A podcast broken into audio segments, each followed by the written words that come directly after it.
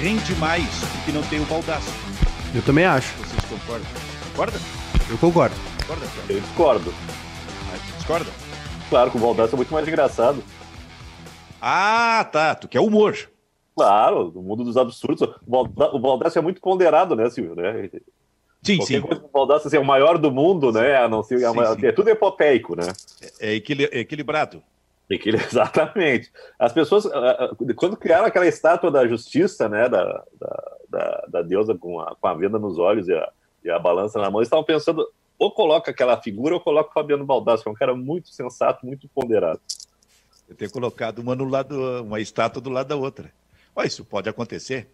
É, às vezes eu fico pensando, já falei disso nessa semana, cara. Eu acho que eu estou ficando louco, cara. Porque isso definitivamente não é jeito de começar programa. Não se começa programa assim. Eu tô dizendo que tem que mas- começar com as manchetes. Pois é. O que, que tu acha, Maica? A escalada do Jornal Nacional? Ah, quem sabe? podia fazer isso, hein? Podia Podemos fazer. isso. Vamos fazer segunda-feira isso aí, eu acho. Vamos testar, a gente, a gente grava um pouquinho antes ali, faz, para não correr o Ah, risco. sim, sim, sim. Bem Já como o isso- Jornal Nacional. Não, e edição de imagens do, do Júnior Caio Ribeiro aí, né? Sim, o Júnior B. Vamos fazer uma manchete para cada um na segunda-feira. Boa. Olha, quem sabe, rapaz. Vamos bater alguns programas que tem É aí, no, né, no estilo Atualidades Pampa. Programa Quem muito sabe, bom. Quem sabe? Muito bom o programa, inclusive. Ó, viu? Já começou.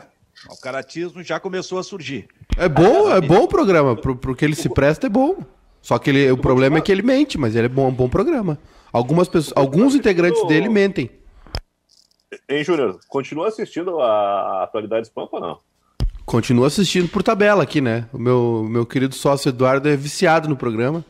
Tem uma relação. Ah, eu deixei de acompanhar algumas coisas durante a pandemia. Ele é apaixonado pelo Gustavo Vitorino, né? Que é- só tá faltando dizer que a Terra é plana. Olha só, rapaz. Agora entra em campo o caráter zero. Vai Não, é- é. Silvio, é, é assim, ó. É assim, ó. Tem, tem um problema entre. Tem uma diferença entre ter uma opinião e mentir, né? Tem- é diferente. E, e eu acho que um programa que, que, que é transmitido na TV aberta tem que ter mais responsa- responsabilidade com o que fala. Que humor, hein, ó, Kleber? Ele tá assim ultimamente, né? Depois que virou estrela do rádio jornal, da, da- do, do telejornalismo com ah, o Jornal do Bairrista, ele tá fora de, de controle.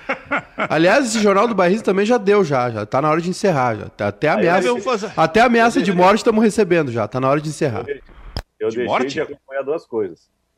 De morte. Não, eu- essa, essa provocação eu vou fazer contigo, mas antes, assim, ameaça de morte, de isso? É, é o pessoal aí. O pessoal gosta de falar, né? Aí depois, aí, aí depois tu te estressa, processa, enfim.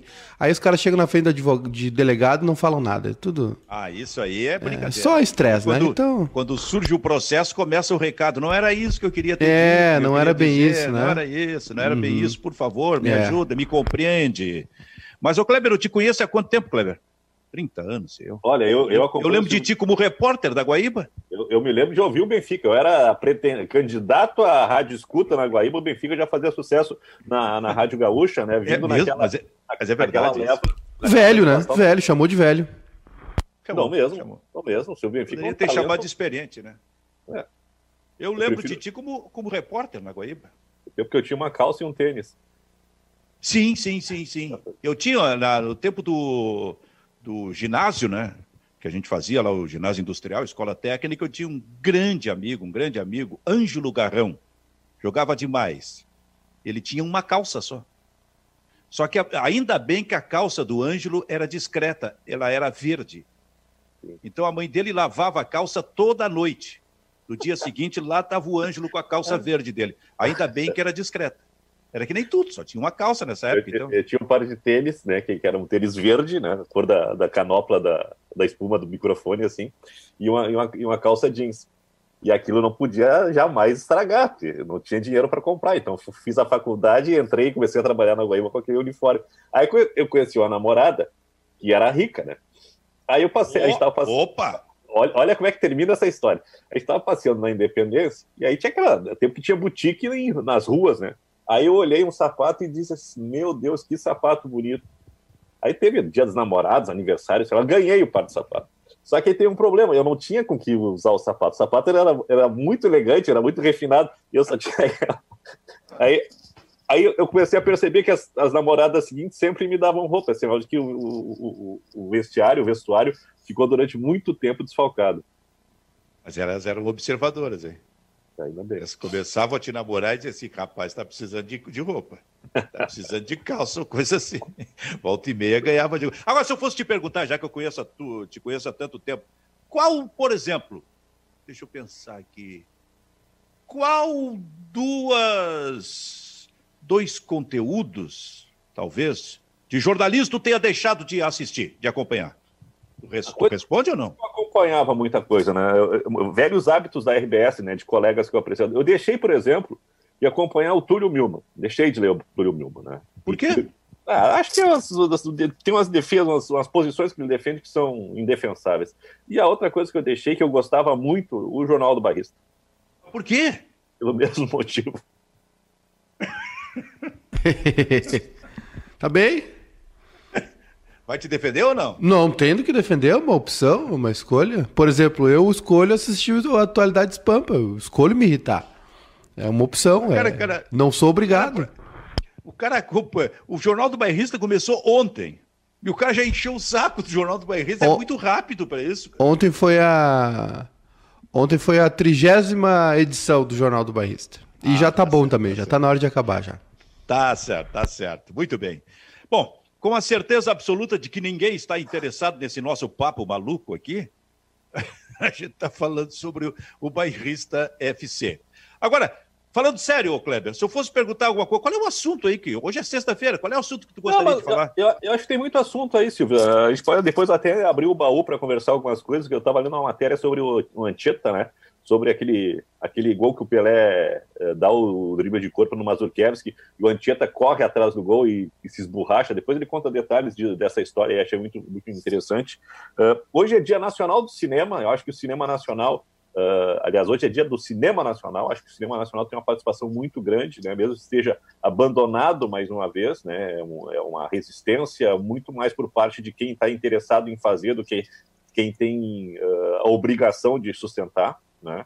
Uh, e tem coisa acontecendo, né? Ontem tivemos duas reuniões bem interessantes aqui no Rio Grande do Sul. Teve a volta do campeonato carioca e o, o Bolsonaro com duas medidas uh, provisórias. Uma delas bem interessante nesse período de aperto dos clubes do interior, que é a possibilidade de fazer contratos por 30 dias. Antes a regulamentação era de no mínimo 90 dias. Então quem está no pincel aí para fechar campeonato gaúcho, tipo, eu pego como exemplo o time que está em cima da corda bamba há muito tempo, que é o São Luís, o Novo Hamburgo também, né, times que, que desfizeram seus plantéis. Para três partidas está ótima essa, essa medida ali. E, a, e o Rodrigo Maia está se movimentando contra a medida provisória do, da transmissão do futebol, do, do futebol, dos direitos de transmissão.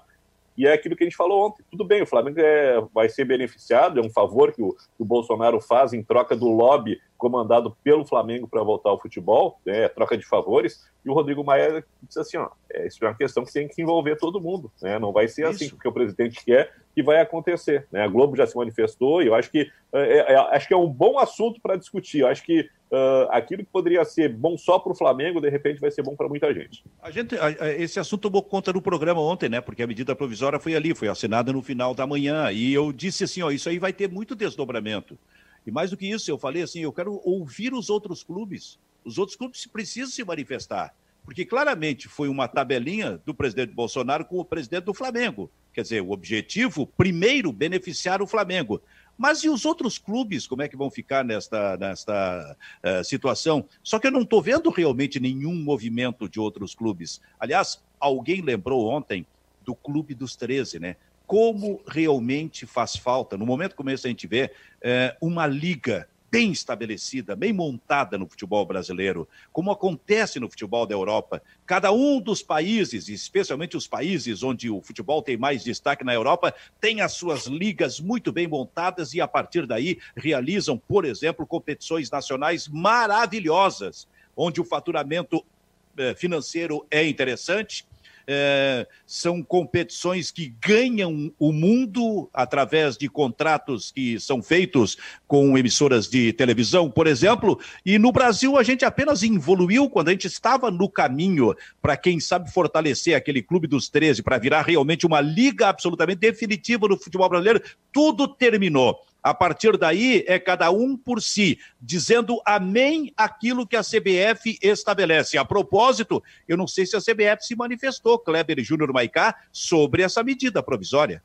É, até agora não, eu, não vi, não vi nenhuma movimentação oficial, né? Tem um monte de parecer a respeito do assunto.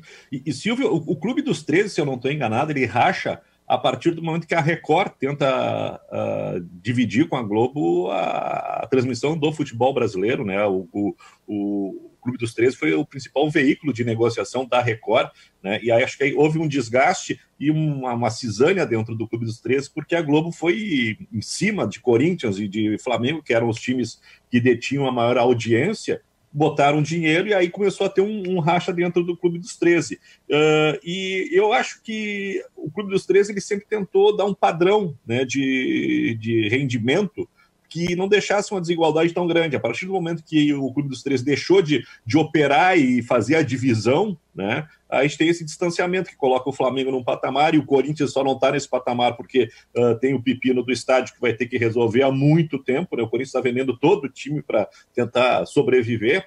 Uh, e, e, eu acho que o Júnior também pode colaborar. Por exemplo, a, a Liga de Basquete Norte-Americana, ela sempre pensa na igualdade. Então, quando o, o, surge o melhor jogador do, da temporada universitária, esse jogador ele é direcionado como primeira opção para o time mais fraco, para ter um, um nivelamento e, e, e, todo mundo tem interesse, envolvimento técnico, financeiro, para a coisa crescer junto. E aqui no Brasil, não. Aqui ela aposta na disparidade. É, o, o, na verdade os esportes, tirando o futebol, né? O futebol tem, uma, tem um problema, um problema. Tem uma tradição, né, da, da categoria de base, da formação. É, e como o, só, o futebol, o nosso futebol é, ainda é uma novidade nos Estados Unidos, né? Então eles têm um modelo diferente de, de formação de jogadores. Os clubes de lá já, já estão com categoria de base, enfim. Mas no resto dos esportes é, tem a questão das universidades, né? O, as bolsas são muito importantes lá para atletas, né, para formação acadêmica. E quando eles terminam, quando eles encerram a universidade, né, eles estão aptos para ir para o draft, que é a escolha. Né? E aí tem uma série de questões. A primeira escolha é sempre do último colocado. Né? Só que essa primeira escolha ela, ela é uma moeda de troca. Ele pode trocar por jogadores, pode trocar por outras posições, enfim. É, são rodadas, né? Todos os times é, ganham uma posição né, de escolha e depois ela se repete, enfim, em cada rodada. E aí um clube pode vender, trocar, né? vender não digo, mas negociar a, a, sua escolha, né? E isso acaba democratizando muita coisa. E tem a questão também da liga, né? A NBA, por exemplo, é uma liga, a NFL é uma liga é organizada, tem um, tem um, um presidente, tem um CEO, né? É, não ligado a nenhum clube, a nenhuma franquia, mas sim geralmente um homem de negócios, o que aqui seria diferente, né? Aqui todo mundo que está ligado ao futebol é vinculado a algum clube, e isso acaba sempre gerando esses, problemas, né? Assim como foi a implosão do Clube dos 13. O Brasil não consegue, o, futebol brasileiro não consegue se organizar em liga, Silvio e Kleber, porque, envolve, porque a gente tem essa questão do, da, da das diretorias dos clubes serem formadas por, por, por, por torcedores, por, por, por fãs, por, por fanáticos, né? Sócios há muito tempo, enfim. E aí o que acontece? Quando, quando se fala em formar uma liga, como foi o Clube dos 13, como foi a primeira liga, que né, nem, nem chegou a decolar, ela sempre é pensada na, numa uma, uma organização entre dirigentes dos clubes. E aí o que aconteceu? Quando, te, quando, a, quando a Record entrou nessa parada para tentar tirar a exclusividade da Globo, é, se começou um monte de negociatas e os clubes ruíram, né? Porque os nossos clubes não atuam em bloco, eles não entendem esse conceito de liga. E também eu acho que o futebol brasileiro poderia muito bem ter uma liga para. Então são algumas diferenças que tem realmente em relação ao do, do nosso futebol, né? Para os esportes uh, norte-americanos, por exemplo. Essa questão. Mas, né, Silvio? Por exemplo, na Inglaterra, a Premier League é uma liga independente da federação e funciona. Né? Eu não sei é, quem é o presidente, se é vinculado a algum clube, acredito que não. Né? Geralmente, quando ocorre esse distanciamento, as coisas funcionam melhor. Porque, é óbvio, futebol é uma paixão muito grande, e aí chega uma hora que é cada um por si, e aí os clubes né, ficam desunidos. E como o Silvio bem disse ontem, o Flamengo foi lá, bateu na porta do Bolsonaro e decidiu por todos os outros clubes. Né? O Flamengo tomou uma decisão por todos os outros clubes. Nem Grêmio, Inter, Cruzeiro, Atlético Mineiro não foram consultados. Não sei se é boa, não sei se MP é boa ou ruim, né, Silvio? Mas não, os clubes não foram consultados. Assim, como diria Vianney Carlet, só o futuro dirá. Tem, tem capítulos a serem eh, apresentados nos próximos dias, como próximos movimentos. A MP tem que passar pelo Congresso Nacional, vai ter que necessariamente acontecer essa manifestação dos outros clubes. Eh, quem sabe isso vai forçar o encontro dos clubes eh, para tratar desta questão específica, mas a verdade é que o Flamengo foi lá, como tu disseste, conversar com o presidente Bolsonaro e decidiu pelos clubes. E parece, por enquanto, que os clubes toparam, que os clubes estão aceitando. Porque eu não vi nenhuma manifestação contrária forte de algum clube brasileiro, especialmente de algum grande clube brasileiro. Por enquanto eu não vi. Pois é. que eu esteja enganado. É, e assim, é, ontem nós, nós no nossa hora do mate aqui, a nossa live das 5 da tarde, a gente conversou com com o advogado Marçal Salatino, que é, foi dirigente jurídico da Juventude, enfim, e, e tem uma carreira voltada ao direito do esporte. Né? E conversamos com ele sobre. Tiramos algumas algumas dúvidas, né, Silvio, sobre essa MP, Sim. enfim. Tem toda uma questão legal, uh, uh, política nessa medida provisória, ela precisa ser votada, ser apreciada até o final do ano, senão ela perde a validade, enfim. E para todas as competições deste ano, as únicas que estão em discussão são os estaduais. É o Flamengo, o Curitiba, o Atlético Paranaense, que tem. É, que não chegaram a um acordo com as, com as emissoras para transmissão dos estaduais. Os, o Campeonato Brasileiro, Libertadores, Copa do Brasil, o que, o que, os campeonatos que ocorreram esse ano, eles estão sob contrato, então não muda muita coisa. Mas eu acho que o principal disso é, é o ponto que tu tocou ontem, Silvio o Flamengo tem o poder para decidir pelos outros, né? Porque foi realmente um, uma negociação feita entre o presidente do Flamengo e o presidente da República. E ninguém mais foi consultado. Por exemplo, os, na minha opinião, essa medida provisória para os clubes menores e os clubes fora do eixo, para mim, ela é muito prejudicial financeiramente. Eu, a gente pode discutir se o contrato com a Globo é bom ou ruim, né? A gente pode discutir se, se os clubes merecem mais, se a divisão é, é boa ou ruim concordo com toda essa discussão, né? Que os clubes têm o direito de buscar algo melhor. Mas, nesse caso, como foi uma decisão totalmente centralizada num clube e na presidência da República, por exemplo, é, Grêmio e Inter vendiam os seus jogos do Brasileirão todo. É um pacote, são os 38 jogos. Hoje, Grêmio e Inter tem, teria, com a medida provisória, né, teriam 19 jogos para vender, se eles não fechassem com uma emissora. Ou seja, eles perdem metade daquilo. Todos os jogos fora de um clube. Por que 19 e não 38? Porque ele não é mandante dos jogos fora e, ah, perfeito. e, e aí, ah, perfeito, perfeito. se não houver, se não houver um, um, um, se não tiver contrato, Sim. né, Silvio? Ah. Então, assim, e aí a outra questão, qual é o poder de barganha de Grêmio e Inter? Ou vamos falar dos clubes da Série B aqui, nossos, Juventude e Brasil? Qual é o ah. poder de barganha deles de bater na porta de um patrocinador e tentar levantar uma receita maior do que a TV paga? Outra coisa, é, os clubes terão, a, a, os mandantes terão a, a digamos, a autonomia para negociar, e aí, sei eu se é indivíduo, se é, se é a cada jogo com a televisão, né? A transmissão pela televisão, ou se, se é um pacote de jogos, também não está, me parece que não está claro ainda, mas assim, ó, é, isso também deixa solto uma rede como a Globo para negociar aqueles jogos que ela bem entender. Claro, e pagar tô, menos. Estou enganado. E pagar menos. Tem um, tem um jogo do Goiás contra o Curitiba da vida, que até não está na primeira divisão. Alguém, alguém pequeno que está na primeira divisão.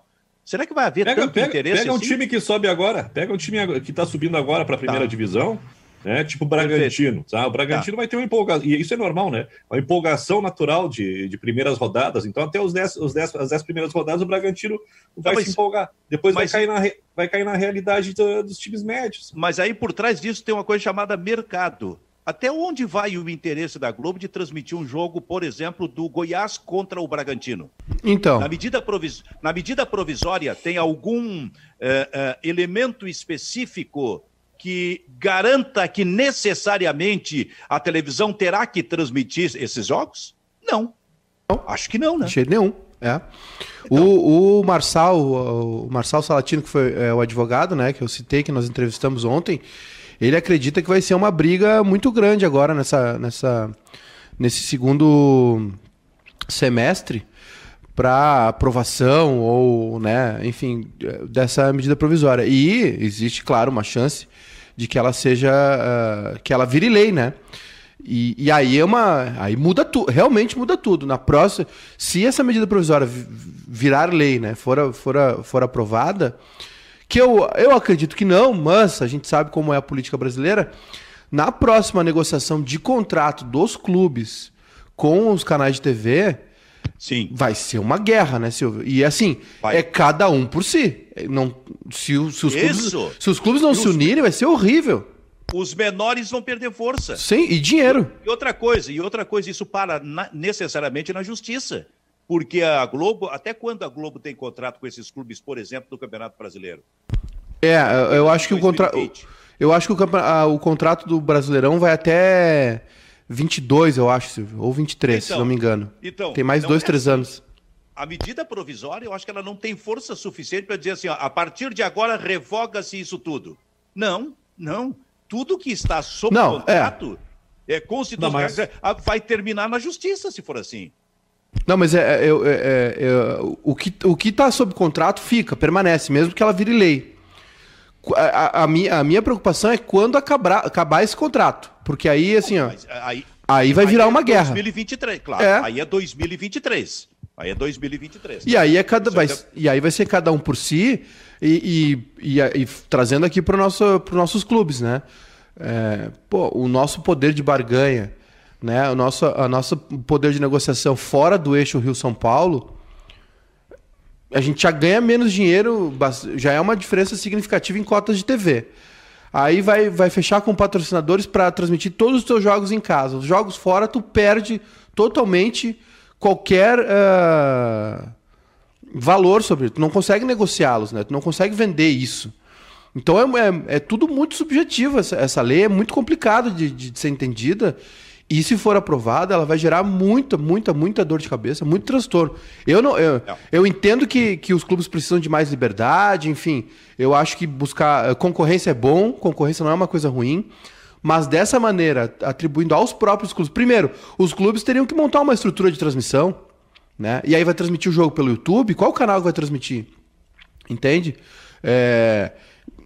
Enfim, eu não sei, Silvio. Eu acho bem complicado. Não acredito que vire lei, mas não duvido também. E, e se virar lei, vai ser uma, vai ser realmente uma, uma briga muito grande dos nossos clubes aí para tentar bater a grana que ganham da Globo, né? Porque é uma grana alta também. Acho que no mercado, tirando o Corinthians, Flamengo, Palmeiras, o resto dos clubes não conseguiriam buscar esse dinheiro, né? Tendo metade dos jogos à venda apenas. Então, acho muito complicado. Kleber, é, por falar, a gente está falando sobre futebol e automaticamente a gente é, se volta para o retorno do futebol.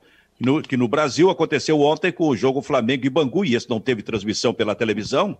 É, para mim, uma situação de completa insensatez, porque também a gente falou ontem sobre quando se vê aquela imagem do Maracanã e na frente do Maracanã, hospitais de campanha, e pela informação de ontem, morreram duas pessoas naqueles hospitais de campanha é, é, ao, na frente do Maracanã, quer dizer, o, o, futebol acontecendo e gente morrendo ali fora, a 50, 100 metros, é, um, é uma coisa assim de, de, de sabe, não, não tem como, como aceitar, não tem como entender.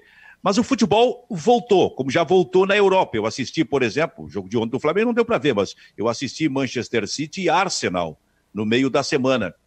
Cara, é muito estranho isso, a volta do futebol. É muito estranho. Parece que a gente está no início do século XX, sabe? Quando o futebol estava recém chegando no Brasil, não se conhecia o futebol. Claro que eu estou forçando a barra um pouco, mas é aquele negócio assim, ó, aí daqui a pouco tu tá vendo um negócio estranho na tua frente nós passamos três meses sem ver futebol, cara. Foi muito tempo, né? E aí, mas muito tempo com razão, é bom que se diga, porque o erro é lá no Rio de Janeiro. O futebol não pode, por enquanto, voltar. Tem que se pensar só a partir de julho, possivelmente em agosto, talvez em julho ainda não dê. Mas de qualquer maneira, a volta no futebol, o cara. Não te pareceu estranho aquilo, Kleber? Viu um jogo assim? Porque eu acho que também, quando ele começou aqui no, no, no, no início do século XX, evidentemente não tinha ninguém assistindo, por exemplo. É, e uma, eu, não digo assim século uh, anos 20, anos 30, assim, mas eu, eu, me lembro assim os anos 70. Né? O, ontem o, o, jogo do Flamengo era um jogo que eu fui, fui pro rádio ouvir, né? Sintonizei a Rádio Tupi fui ouvir a Rádio Tupi, o garotinho e Ideia Aranha, falando sobre, sobre Flamengo e Bangu. E, e, e tanto é verdade que, que o futebol volta antes do tempo, que os comentários de ontem é que o Flamengo jogou em ritmo de treino. Né? O jogo lento, né? Jorge Jesus até disse, ah, não esperava tanto, mas é, dá, dá, dá para perceber que falta muito para um condicionamento e falta muito para o que o Flamengo já tinha atingido lá em, em março, né? Quando tava, tinha conquistado já dois títulos na, na temporada. Um, é um início uh, precipitado, ao contrário do que está se fazendo aqui no Rio Grande do Sul, né? Lá no Rio de Janeiro foi imposto goela abaixo no lobby e na pressão comandada pelo Flamengo, e aqui a gente está tendo um entendimento, muita conversa, e, e, o encontro que ontem existiu entre o, a federação e o governo do estado não foi conclusivo, né? Mas deixou uma impressão muito boa a partir do relatório montado uh, pelo, pela Federação Gaúcha. Tem muita coisa que foi sugerida, muita coisa que foi discutida e muita coisa que foi filtrada e colocada nesse, nesse relatório a condução do Luciano Oxman nesse processo está sendo muito boa. Agora tem um detalhe que eu vou destacar, estou gostando muito da atuação do secretário de Esportes e Lazer, Francisco Vargas. Ele está se, se inteirando do assunto, ele está sendo o, o porta-voz do governo com a federação. Ontem a, o encontro não foi com o Eduardo Leite, foi com, com o Francisco Vargas. Ele foi ao CT do, do Grêmio, foi ao CT do, do Internacional para ver as condições. Né? É ele que talvez vá avalizar aí o, o andamento desse processo. A única coisa que eu não gostei do relatório da federação é que ele mantém a data de 19 de julho para a volta. Eu acho que dá para segurar mais um pouquinho. A situação em Porto Alegre começa a ficar muito perigosa. Né? Aí existe uma outra conversa que é dos clubes, da dupla Grenal com o prefeito Nelson Marquesan para agilizar o processo de treinamentos. A gente tem que esperar um pouquinho mais, né? senão daqui a pouquinho a gente vai ficar no meio do caminho e vai ser alguma coisa parecida com o Rio de Janeiro. Proposta em Porto Alegre e Maicá vem medidas drásticas pela frente. Hein? Vem. É mais, vem. Um, mais um aperto, né, Silvio, do prefeito Marquesan. na, na busca aí pela redução né, do contágio de coronavírus. É, vai ser um, mais uma, um aumento das restrições, ainda na tentativa de evitar o lockdown, né, que é o fechamento total que aconteceu na Itália e na Espanha. Então, olha, é, não, não é, é uma interpretação minha, mas eu acho que é uma das últimas tentativas aí da Prefeitura de Porto Alegre para segurar o pessoal em casa, para evitar o lockdown, que aí realmente é o fechamento total, para tudo, né, como foi na, na Itália e na Espanha, e aí muito pior do, do, que, do que está acontecendo. Só que o aumento, Silvio, de, de internações em UTI disparou nos últimos dias em Porto Alegre. É, e está muito perigoso, realmente. O que está acontecendo, Maicá?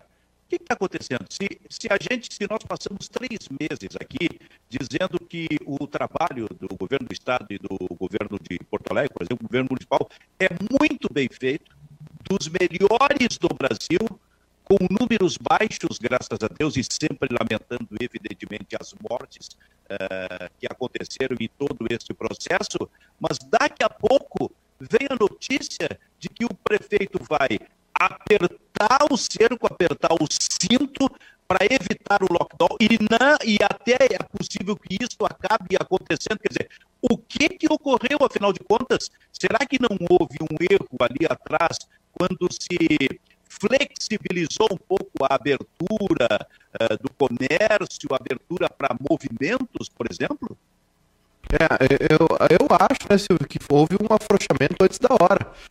O, o, Brasil uma vantagem que é o seguinte: o Brasil enxergou antes de todo mundo né, o que fazer para evitar que o coronavírus se espalhasse.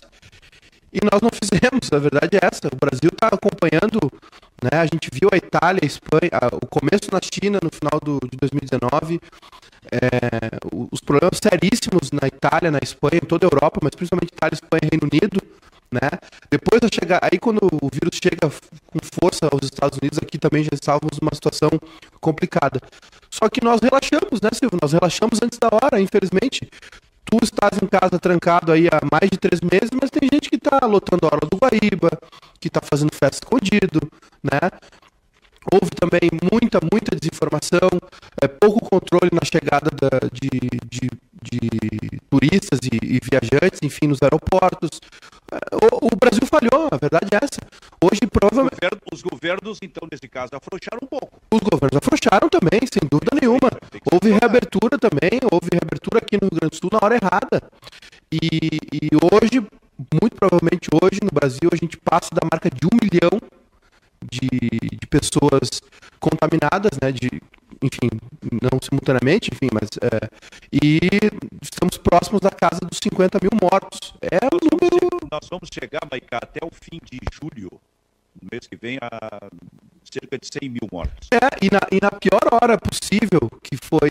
É, Uh, que é agora, que começou em junho, né, esse número expressivo, final de maio começa a passar de mil mortes por dia no Brasil, Ali era a hora de, de apertar, de arrochar a coisa para segurar o pessoal em casa e houve um relaxamento, houve um afrouxamento das restrições. Então, a gente, nós temos a, a, a possibilidade de ficar em casa, fazer home office, mas tem ônibus lotado nas, nas, nas metrópoles, né? De pessoas que são obrigadas a trabalhar e não deveriam estar trabalhando. E se tu for enxergar todos os gráficos de mortos e contaminados, é o povo com, com uh, quanto menor a renda, mais contágio e mais morte. Né? É, é uma tristeza isso. Atenção, e atenção, o ônibus lotado não é culpa do passageiro. Não. Esse, esse passageiro que está no ônibus, este precisa trabalhar. Para este tem que ser dada toda a segurança possível. E aí não é dada, porque o ônibus lota. Isso passa necessariamente pelas empresas de, de, de, transporte coletivo aqui em Porto Alegre, porque a gente que precisa trabalhar, e essas pessoas são fundamentais para nós que estamos em casa, por exemplo, nós, da, eh, no meu caso aqui, da, da zona de, de risco, do grupo de risco, que estou em casa, eu necessito dessas pessoas trabalhando, elas necessitam para se manter. Muitas delas, elas têm que estar na rua e elas precisam estar protegidas. E se a gente pega a questão específica do transporte coletivo, elas não estão protegidas. Exatamente. E agora, é, eu não sei, eu não estou vendo maneira, de, de, segurar esse. Porque as, as piores previsões para o Brasil. É, Uh, que era o, o, número de mil a 1.500 mortes por dia. É, o, já citei esse estudo aqui, que é da Universidade de Washington, né, que é usado pela Casa Branca nos Estados Unidos, que é o que o Trump está se guiando, né, depois de ter visto tudo, porque o Trump também começou a, a pandemia, ele começou desdenhando da, da, do, do, vírus, né? Claro. Ele começou desdenhando e a situação, os Estados Unidos tiveram problemas seríssimos, né? Nova York chegou, Nova York teve 40 mil mortos. E, e depois, a, a, gente lembra, há duas semanas o Trump criticou a Suécia e o Brasil. E é justamente por causa desse estudo da Universidade de Washington que previa um pico de mortes para o Brasil em julho e nós atingimos ele em junho. A nossa curva de contágio segue crescendo, nosso número de mortes está estabilizado, a gente está com mais de mil por dia e, e, a gente se acostumou com isso, infelizmente, a gente está acostumado a ver mais de mil pessoas por dia morrendo, é, é lamentável a situação brasileira. Então não vai, eu, eu, não vejo como não adotar o lockdown aqui no, no Rio Grande do Sul. Kleber, eh, tu estava falando há pouco sobre o trabalho bem feito pelo coordenador de Esporte lazer.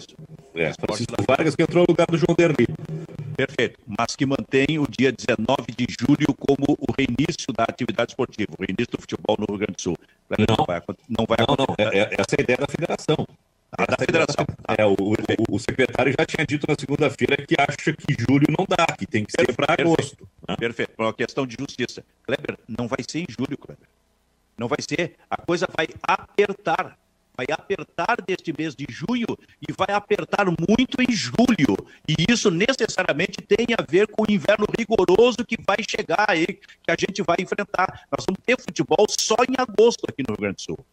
É, eu acho que está certo, né? Um mês e meio dá, dá para contornar essa situação. Não digo resolver e não vai resolver, porque isso aí é, é 2021, 2022, né? Mas dá, dá para os clubes se organizarem, botar a casa em ordem aí e, e, ter algumas ações da Prefeitura de Porto Alegre, dessas regiões que estão quase em bandeira preta, né? Estão reclamando da troca de bandeira, mas se não tomarem as providências, a situação aí vai ser muito mais é, complicada. Né? E nesse relatório da federação, por enquanto, as cidades que estão excluídas do Campeonato Gaúcho são Ijuí, Erechim e Pelotas, por uma questão de logística, né? Mas eu estou achando que Pelotas, Pelotas é um fenômeno, Silvio. Pelotas não tem uma morte por Covid até agora. Das, não sei quantas cidades do Brasil com mais de 200 mil habitantes, ou com cerca de 2 mil habitantes, Pelotas tem sido um sucesso até agora, porque não tem uma morte. Tem poucos casos de pessoas internadas, talvez tenha uma pessoa na UTI, né? lá as providências foram tomadas e talvez Pelotas mereça, não sei, não sei se é um prêmio ou um castigo, né? ser incluída na reta final do Gauchão. Pois é. Pelotas, né, Maicá? É, os clubes reclamavam da distância, né, Silvio? Mas não tem jeito. Pelotas é. Se tem uma cidade que pode ter alguma atividade esportiva hoje no Rio Grande do Sul, é a cidade de Pelotas. Eu... Só que só tem dois estádios, não dá para comportar todo o gauchão por lá. É... Os estádios aqui a gente já citou também, né, Silvio? É Arena, Beira Rio, Passo da Areia, Estádio do Vale, na Serra, o Centenário o Alfredo Jaconi e a Montanha dos Vinhedos. A ideia é que o Gauchão tem essas duas sedes, né? A Serra e a região metropolitana. Mas eu não acredito também nessa data de 17 de julho, não. Já se. 19, já, 19 perdão. É, já se fala num adiamento para agosto. É, é, se trabalha com uma previsão. Eu, eu entendo essas datas mais como uma previsão, uma perspectiva, né, do que confirmação, porque à medida que o tempo vai avançando e as coisas não mudam aqui, os números seguem crescendo, é, segue uma situação crítica, não tem como, né? Ontem no, no jogo do Flamengo vocês citaram bem, é, dois mortos né, no hospital de campanha ao lado do Maracanã enquanto se jogava futebol. E os jogadores do Flamengo, se a classe de jogadores tivesse mais consciência, fosse mais politizada, eles não teriam aceitado jogar. Porque se os jogadores do Flamengo se dessem conta de que, na verdade, eles foram utilizados como massa de manobra, eles não entrariam em campo. A saúde deles foi colocada em risco, né? Para é, essa negociata que o Flamengo e o governo federal fizeram. Claramente é isso. Se os jogadores do, de futebol não estivessem tão alienados da sociedade, eles entenderiam que o que aconteceu ontem foi colocar a saúde deles em risco para um acerto aí, para uma negociata política entre Flamengo e presidente da República. Não deveriam ter entrado em campo. Kleber, que camiseta é essa que tem atrás de ti aí? Isso aqui é do, do Penharol, né? Eu precisei trocar ali o varal a pedido de alguns telespectadores que gostam dessas, dessas brincadeiras, né? Ah, até ontem estava a camiseta do, do Rio Grandense de Rio Grande, eu botei a do, do Penharol, do Carboneiro, né? E, e eu me lembro do Penharol, né, uh, o grande time do Pedro Rotti, né, Nacional e Penharol foram os grandes times da América do Sul nos anos 60, rivalizavam com o Santos do Pelé. Eu estava lendo uma matéria do Antieta, né, o Antieta contando esse famoso gol que o Pelé não fez no Mazurkiewicz, aquela, aquela drible, drible, de corpo, né, uh, enquanto o Pelé dá a volta no, no Mazurkiewicz para completar o drible e chutar para o gol, o Antieta corre para dentro do gol e ele diz aí que a ideia, a ideia inicial dele era parar na frente do gol, em cima da linha e tentar defender com as mãos o, o chute do Pelé, mas ele passou tão rápido que se desequilibrou e naquele lance ele torceu o tornozelo, né? Então, depois de é tanto tempo, o Antieta estava contando essa história. Ah, mas a, a, a, a, imagem mostra claramente o Antieta no, no momento final do lance, né? É, como diz uma amiga minha, o Antieta se esbulachou né, no chão, né? Ele saiu na, na, corrida, tentou fechar o canto e perdeu o equilíbrio, saiu né, linha de fundo, né? Uh, e, e, o Penarol é o, o Penarol ele, ele, é um time muito interessante, é né, um time de muita história, mas o, o futebol uruguaio no momento, né, não não tá legal, né? Há muito tempo o Penharol e o Nacional é. não conseguem repetir os grandes times que faziam, porque passam por esse processo aí de, de globalização. Eh, produzem jogadores interessantes, mas os caras saem muito rápido. Né? Fazem carreira na Europa e quando voltam, voltam em fim de carreira. Acho que o Forlan é um exemplo disso, né? Vários outros jogadores, o, o Luizito Soares é outro exemplo desse, né? Saiu muito cedo uh, do, do, Uruguai para jogar na, primeiro na Holanda e depois pra, na Inglaterra e, e quando voltar, não sei se volta. Aquele ano de 1970, o Penharol e o Nacional eram muito fortes, Cleber. Os dois, os dois. Era como se fosse Santos e Botafogo aqui no Brasil. Com a diferença de que o Brasil é um país continental. E o Uruguai é um país pequeno, com dois grandes times que enfrentavam o Santos, né? Penharol aí do Pedro Rocha tinha o Figueroa. É. Se não me engano, era Mazurkiewicz, é, Forlan? Forlan, Figueroa, não sei se o Matossas e o Caetano jogavam ali no Penharol junto, mas tinha o, tinha o Pedro Rocha, tinha. Nossa, cara, eu acho que o, Rus, o Rusmendi, que veio jogar no Internacional, jogava nesse, nesse time também. É, enfim, era um time maravilhoso aquele Penharol que tinha esses dois destaques, Figueroa e o Pedro Rocha. E o Nacional era a mesma coisa. O Nacional começava pelo Manga, por exemplo, e passava pelo Antieta. E tem um detalhe dessa entrevista do Antieta, o Silvio, é que ele, ele contou a premiação que eles ganharam pelo, pela grande campanha do Uruguai na Copa de 70, é uma coisa assim meio ridícula, né? Uma quantidade de dinheiro irrisória e um par de chuteiro. Ah, tu viste? Viste? Lembrou do litro de leite do, do Tesourinha? É, por aí, por aí. É. E, e, e, o Antieta diz que o, ele não, não sai da lembrança dele, né? Já nos acréscimos, o Brasil vira o jogo, né? Uh, em cima do Uruguai. E aí nos acréscimos, antes saiu o terceiro gol do Brasil, dá 2x1 um pro Brasil, né? o terceiro gol sai, sai em cima da hora. O, o Rica né, tem uma. Ah, não, o Cubija, Cubija tem uma chance. Congelou o Kleber? Congelou. Tu também, tu também congelou, mas Não, eu tô aqui. Deu uma congeladinha no Kleber, daqui a pouquinho ele volta. Pô, como é que o Kleber congela nesse verão que a gente tá passando? É, a hora que vier essa chuva aí, né, Silvio? Cara, cara, nós estamos, nós estamos no verão, né? tá, tá tu, não se fa... Silvio, eu, eu tenho uma percepção, tu vai me ajudar, porque tu é um pouquinho mais velho que eu. É... Fazia mais frio antigamente, né? Muito mais. Muito. O Kleber descongelou. Descongelou. Atenção. O está de volta. Está descongelado. A gente não entendeu, Kleber, como é que tu congelou com esse verão que nós estamos enfrentando aí. Ah, é o quarto. Esse quarto aqui é terrível. Esse é mesmo? É, é. Tu estava completando o negócio de 70, então. Não, o, o Antieta lembra dessa matéria aí, o, o lance final, né? O Brasil estava ganhando de 2 a 1 um, e o Uruguai pressionando, pressionando, pressionando. O Cubija acerta um cabeceio no canto, né? Uma bola muito difícil colada no poste e o Félix faz um milagre, né? Uh, mantém a vantagem do Brasil. E aí no finalzinho o Brasil faz o 3 a 1 e liquida a partida, né? O Uruguai, por detalhe, não leva aquela partida para a semifinal. Isso mostra a qualidade, né? Do futebol uruguaio dos anos 70. Vem cá, é, há 40 anos, 50 anos, em Osório, onde o vento era terrível e depois virou faturamento para energia eólica, mas era muito pior naquela época o vento.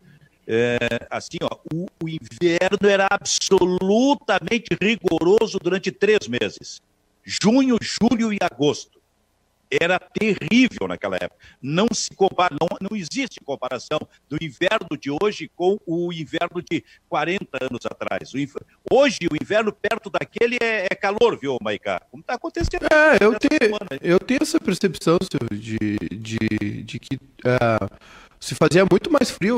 A, a, Terra está realmente aquecendo e a gente não, não sente mais frio como antigamente. Eu me lembro de passar muito frio. Uh, de ir pra escola de luva, enfim. Hoje em dia, nem perto do frio que, que fazia. Tal, talvez porque a Terra mudou, a Terra é plana, né? Agora a Terra é plana e aí só tem gelo na ponta, né? É, eu acho que é isso aí. Tu sabe que o Kleber estava falando em 1970, dois uh, fenômenos de televisão pararam o Brasil em 1970, estou me dando conta que foi a transmissão da Copa do Mundo do México, essa que, a, que, o Kleber se referia, o tricampeonato do Brasil, parou, porque foi a primeira, imagina, a primeira transmissão de uma Copa do Mundo por televisão, cara. O que, que poderia ser aquilo, hein, Maicá e Kleber, que a gente não via, né? Até 66 Eu imagino. se via, se via em videotape até 66, três dias depois botava fita no avião para chegar, para que as emissoras de televisão do, do centro do país preparassem para a gente assistir três ou quatro dias depois. Mas daqui a pouco, em 1970, uma transmissão ao vivo da Copa do Mundo para o Brasil, com o Brasil sendo campeão mundial. Então, aquele fenômeno de televisão parou o Brasil, assim como outro, Kleber, porque esse é bem do teu aliás, tempo. Aliás, ah. a Copa de 70, só para completar essa história, Silvio, ela não teve a transmissão de todos os jogos. Foram os jogos do Brasil, eu acho que o jogo de abertura e mais a decisão do terceiro lugar. Acho que foram 10, 11 jogos no é, total. É, é verdade. Teve um grande jogo, que tá, um dos maiores da história da Copa, que eu acho que não passou, que foi Itália 4, na, na semifinal, Itália 4, Alemanha 3, que teve prorrogação. Mas Não, olha e, só. E, e, que jogo, e que jogo absurdo, né? O jogo terminou um a um no tempo normal e foram é. uh, cinco gols na prorrogação. Isso, e se não me engano, três ou quatro num espaço de 14 minutos. Olha, e o outro fenômeno foi a novela Irmãos Coragem, Kleber. Ah. Parou, parou o Brasil, aquela novela em 1970, Júnior Baicá. Ah, não faço. Não fa... Eu sei que teve uma, um, uma um remake aí, né? Mais recente, mas eu não faço ideia do que vocês estão falando. Isso, é uma, era... isso, aí era uma. Os, irmãos, os irmãos Flávio e. Como é que é o nome? Carluxo. Não, mas eram três, eram três. Mas a... Tá, outro... era, o, era, o, João Coragem, que era o Tarcísio Meira, o Duda Coragem, que era o Cláudio Maros e virou jogador de futebol do Flamengo. eu tô falando, futebol. eu tô falando que, que tem esse. Desde aquela meio... época já tinha é, esquema do Flamengo. Flamengo já tinha esquema. Naquela época o presidente era Emílio Garrastazu Médici. Eu acho que o presidente do Flamengo andou se é. reunindo naquela época com o presidente Médici que gostava muito de novela também, além do, do, do, futebol. E aí botaram o Duda a jogar no Flamengo, personagem do Cláudio Mar. E tinha o Jerônimo, que era o personagem do Cláudio Cavalcante. Cara, parou o Brasil.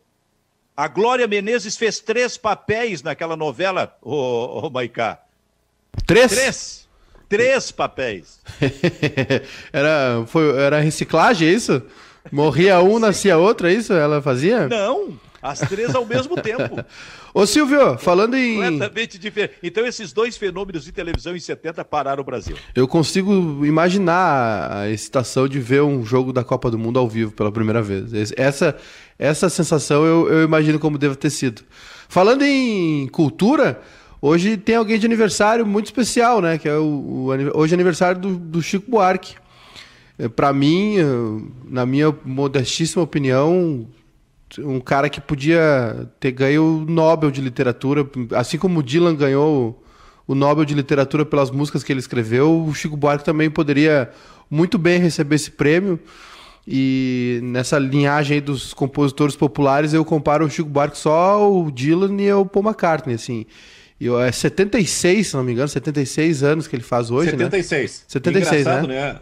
Júnior, uh, outubro é o mês dos craques, né? Pelé, Maradona, acho que o Cristiano Ronaldo também tá, tem muita gente assim, extra classe, que nasce em outubro. E, e parece que junho é o, o mês dos, dos, gênios, né? Porque ontem foi aniversário do Paul McCartney, 78 anos, né? e hoje do Chico Buarque. São, ontem a gente não, não falou do Paul McCartney por causa do episódio do, uh, do Queiroz, né? Uh, mas é, é, são, são dois talentos, um Cara, colado no outro. Você sabe qual é um sonho que eu tenho? E eu vou realizar. Eu quero ir a Liverpool. Eu preciso ir, Maicá, a Liverpool. Transitar por todos os locais, a começar pelo Cover Club, onde os Beatles transitaram. E ir no colégio lá, onde o Paul McCartney e o John Lennon se encontraram com 15 anos de idade. Primeiro encontro dos dois. Cara, o primeiro encontro de dois gênios, que evidentemente não imaginavam que iriam se transformar naquilo. Tu é imagina como... FC, né? Ah, pois é. Só que aqui são de três. É verdade. Mas olha só, há, pouco tá, a gente estava lembrando do fenômeno da Copa de 70, o que poderia ser para a Copa de 70, é, o que foi para a Copa, para o Brasil, a Copa de 70 transmitida ao vivo. Cara, o que foi para o Reino Unido, o que foi para a Inglaterra, o que foi para Liverpool, o encontro desses dois gênios com, sei eu, 15 anos de idade, Maicá. É, Silvio, essa é uma história que eu, é, modéstia à parte, conheço um pouco, porque eu tive a minha, minha fase, é, foi, e foi uma fase grande, assim, de, de pesquisa sobre os Beatles, uma fase realmente importante, eu li bastante, fui atrás, eu tenho essa, essa mania de me obcecar por alguns, alguns temas e, e fundo neles. Eu também tenho essa, essa vontade, eu não conheço, não conheço o Liverpool, não conheço a Inglaterra, tenho muita vontade de, de refazer esses passos aí. A, o, o, quando o, esse primeiro encontro deles tocando atrás da igreja, né? Os Quarrymen lá, fazendo show em cima de uma caçamba de caminhão. O Paul é, também. Ontem estava lembrando do show dele aí, que teve o último que teve em Porto Alegre, em 2017. Eu tive a sorte de ver o Paul quatro vezes e iria outras quatro mais, enfim, não canso nunca dos Beatles, né? O Paul é um, é um gênio da, da música popular, assim como o Chico, assim como o Dylan. O baterista continua o mesmo, aquele? Continua, aliás, um grande baterista, né? O, o, Nossa senhora, eu vi no Gigantinho, no outro, não em 2017, no outro. O 2010, que é aquilo, né? Cara? 2010, o que, que é aquilo? Que é, é o Gabe Laboriel Jr., né? Um grande baterista de, de, de, de soul, enfim. O pai dele foi um grande músico de jazz também. O, esse baterista do Paul é especial, é um cara realmente com muita. A banda toda, né? Enfim, para tocar com o Paul é uma coisa séria. E Liverpool, né, Silvio, tem, tem tá tudo, como o pessoal cuida bem da memória, tem a, as primeiras casas deles lá, né, onde eles passaram a juventude, a infância, uh, Strawberry Fields, né, tudo eles, eles, eles cantaram muito bem a cidade também, né. Depois Pen Lane, toda toda toda a mística, né, em torno, inclusive tem um hotel temático sobre os Beatles, né, em Liverpool. Deve ser um pouquinho caro para se hospedar. Suite Master tem um piano, um quadro do John Lennon, enfim. Eles têm um, um, um hotel todo temático. E o Cavern Club também, né? Que eles se apresentavam lá. Caro. Um pouquinho caro para se hospedar, Kleber. Tem dois filmes, um, um, nem tão recente assim, mas dois filmes uh, o Across the Universe e o Yesterday, né, que são filmes recentes e que têm histórias todas baseadas em cima de músicas do, dos Beatles. São duas, duas boas indicações para quem está afim de, de curtir um, um, filme bem musicado. Se hoje é aniversário também do. é dia do, do Dia Nacional do Cinema. escolhi uma foto aí que o nosso Júnior Caio Ribeiro uh, pode colocar na tela, né, para destacar dois campeões de bilheteria, um do futebol e outro do cinema nacional. Não sei se o, se o Júnior tem condições de, de mostrar para todo mundo. Nosso diretor de imagens aí. Já está é, no ar. Já está no ar. É uma foto que está no, no, no, Instagram do, do Sport TV que mostra Rei Pelé e Renato Aragão encarnando Didi numa partida de futebol no Maracanã. E isso aí foi, foi parte de um dos filmes do, dos Trapalhões, né? Que foi campeão de audiência durante muito tempo, uh, campeão de bilheteria, né? No, no, no cinema brasileiro. Vou ver uh, foto. E, e, e, o Pelé, ele, ele tem essa, apesar de ser um excelente jogador, o maior do mundo, ele tem algumas inserções artísticas que, que são preocupantes, né? É, aquele filme, tem aquele filme que se passa na Segunda Guerra, que é Fuga para a Vitória, né? Que tem o Sylvester Stallone atuando de como goleiro, acho que o, o James Caan também, né? depois tem o Pelé querendo ser ser músico, né? O negócio do Pelé acho que é, é jogar futebol era, e, e emprestar o duas, talento. Né? Tu disseste que eram duas fotos? Não, não, só essa, só essa. Ah, só essa, só essa. Porque aí tu falou do Pelé, essas incursões dele, aí eu lembrei de um famoso programa de televisão chamado Família Trapo. Ah, eu me lembrei da mesma coisa, Silvio. 1968, com Jô Soares, com Ronald Golias, que era extraordinário, era o grande nome da família Trapo. Tinha Renata Fronze, Renato Corte Real, eh, Otelo Zelone. E em 1968, no auge, o Pelé, Daqui a pouco o Pelé visitou a casa deles e foi ensinar, aliás, e foi bater bola com o, o Ronald Golias. E o Golias, que fazia o bronco, foi ensinar, não sabia quem era o Pelé. Não sabia. Tinha o cara lá, vou te ensinar a paradinha na cobrança do pênalti. E o Jô Soares de goleiro. E o Jô Soares de goleiro. E ensinou para o Pelé quando disseram pro, pro Ronald Golias que era o Pelé, ele desmaiou. que ele tava. Ele... O Ronald Golias, o Ronald Golias é um. É, é impressionante, é impressionante. Para mim, é um um cara espetacular, simples e, e, meio, meio maluco, né? A casa dele não tinha móveis, né? A casa deles era, era cheia de tronco de madeira, então a, a cama dele não tinha. Não, é, não era uma cama refinada, era o básico, uhum. básico, e a sala dele era tudo tronco de madeira, o sofá era um tronco de madeira, né? Tudo, tudo muito rústico, né? Mas Silvio, sensacional e pia. Encerramos? Estouramos o tempo. É, não sei antes uma notícia, acho que foi acho que vítima da, da crise financeira. O Vitória demitiu o Geninho, né? Não tá jogando, não tem motivo para demitir. E o, o, o Bruno Pivetti da, da, da, da comissão técnica né, da, do clube foi efetivado como técnico até o final do ano. O Geninho demitido do Vitória não tem motivo, né? Não tá jogando, não, não, não teria é. porquê, então deve ser a crise financeira. Essa imagem que eu falei aí do Ronald Golias ensinando o Pelé a dar a paradinha no começo do pênalti é fácil buscar aí no YouTube. Aí é, é, um dos momentos mágicos da história da televisão. Muito bem, Kleber Júnior Maicá, Só deixa, deixa eu mandar, semana. Já Sim. que estourou, de mandar um abraço para Eric Zapata. A gente está falando de gênios, que, gênios e craques que nasceram em junho, né? Semana passada nasceu o filho do meu amigo Emerson Zapata, está na audiência dos titios Júnior Maicá, Silvio Benfica e Kleber Grabos. O goleiro? Sim, o nosso goleiro. Ah, aquele, é time, aquele time eu respeitava muito o meu amigo, aquele o baixinho, aquele que sabia que controlava o time todo. Não me lembro o nome dele lá. Um pequenininho teu amigo lá. Jogava muito. Tu vai lembrar o nome dele para a semana que vem. Muito bem. O Bairrista FC fica por aqui. Tchau, tchau.